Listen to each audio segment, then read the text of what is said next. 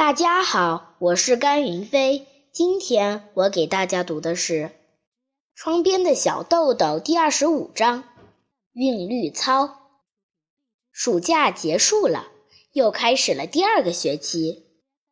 在暑假期间，大家一起进行了好多活动，小豆豆和班里的同学更加亲近了。是和高年级的哥哥姐姐们也熟悉起来。他更加喜欢八学院了。八学院不仅在上课的方式和一般的小学不一样，他的音乐时间也特别多，对音乐的学习有各种方法。在八学院，每天都有学习韵律操的时间。韵律学的创始人是达克罗兹，这是他提出的一种特别的节奏教育。这项研究发表于一九零五年。随即在全欧洲和美国引起广泛的注目，各国都建立起了韵律学的培训所、研究所等。那么，巴学院为什么会采用达克罗兹先生的学说呢？这是有缘故的。校长小林宗作先生在开办巴学院之前，曾经到过欧洲去，想要考察一下外国是怎样进行小孩子的教育的。小林先生参观了好多所小学。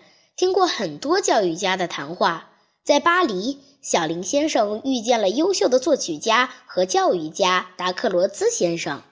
达克罗兹先生长期以来一直在思考着一个问题：怎样才能教育孩子们不要用耳朵听音乐，而是用心去听、去领会呢？孩子们听音乐的时候，他们感受到的不应当是没有生气的教育。而应当是跳跃着、充满生气的音乐，怎样才能唤醒孩子们的感觉呢？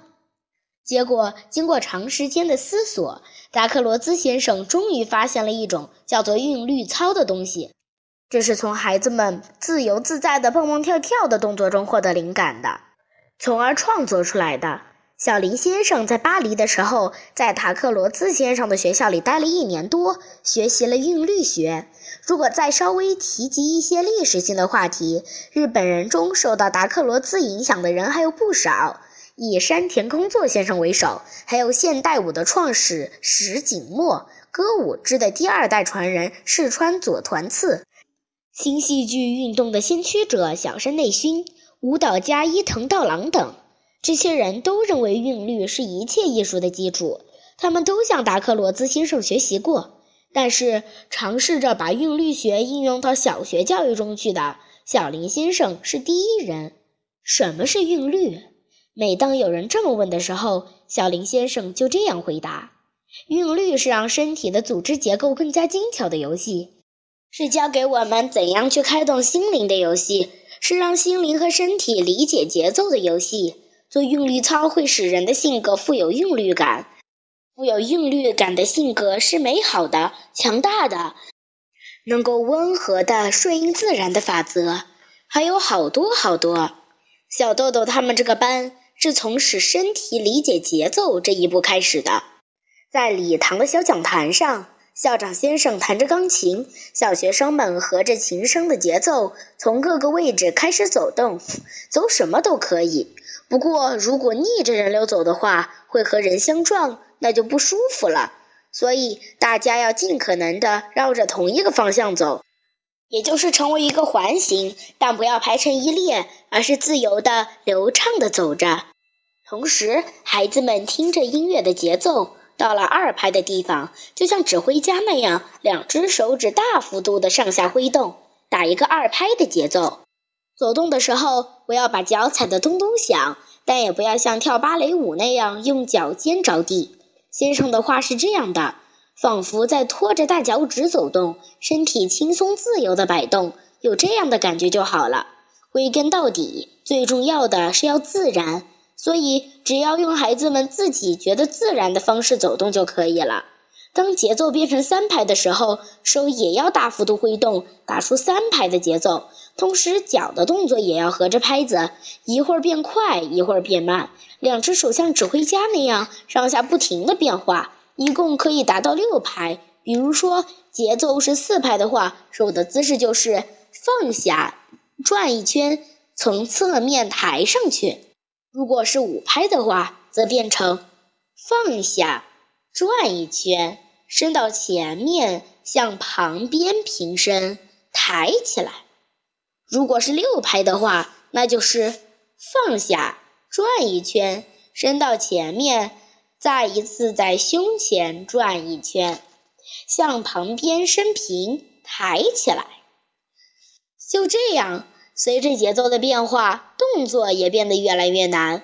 而且更难的是，校长先生在弹钢琴的时候，不时的会大声说：“当我的琴声变化的时候，你们不要立刻跟着变化。”比如说吧，一开始大家是随着二拍的节奏走动，然后琴声突然变成了三拍，但是大家要一边听着三拍的音乐，一边做二拍时的动作，这可太难了。校长先生认为，通过这样的练习，可以培养孩子们集中注意力的习惯，还可以培养坚强的意志。可过一会儿，先生叫了一声：“可以换过来了。”小学生们觉得啊，太好了，立刻换成了三拍的动作。这个时候不能手足无措，要把大脑的命令立刻转换成身体的，也就是肌肉的动作。可是，正当大家想要合上三拍节奏的时候，钢琴声突然又变成了五拍。刚开始这么练习，孩子们真是手忙脚乱，嘴里一低声的喊着：“老师，等等，等等！”练习惯之后，就觉得舒服多了，自己也能渐渐想出各种花样的动作来，越来越得心应手了。一般来说，大家都是在人流中各做各的，但是高兴的话，也可以和别人并肩同坐。或者在二拍的时候，互相拉拉手啊，互相眨眨眼睛啦什么的。不过说话是不允许的。妈妈们来参加家长会的时候，偶尔从外面看到这幅情景：孩子们每个人都带着自己独特的表情，舒展着舞动的手指，非常陶醉的跳来蹦去，而且每一个动作都恰好或者音乐的拍子。这幅情景真是让人愉快。就这样，韵律使身体和心灵能够理解节奏，帮助精神和肉体达到和谐，从而唤醒人的想象力，促进人的创造力。记得小豆豆第一天到八学院来的时候，在学校的大门口问妈妈：“什么是八？”学校的八指的是两个一黑一白的八形图案组成的徽记。这表达了校长先生的心愿，就是希望孩子们能够在身体和心灵两方面得到和谐的发展。韵律课的内容还有很多，校长先生一直考虑的问题是：怎样才能使孩子们与生俱来的素质不被周围的大人们损害，让这些难得的素质以发扬光大？校长先生经常感慨说。过去依赖于文字和语言的现代教育，恐怕会使孩子们用心去感受自然、倾听神灵之声、触摸灵感的能力渐渐衰退吧。绿蛙落古池，寂寂闻水声。看到青蛙跳到池水中，肯定不止松尾巴蕉一人。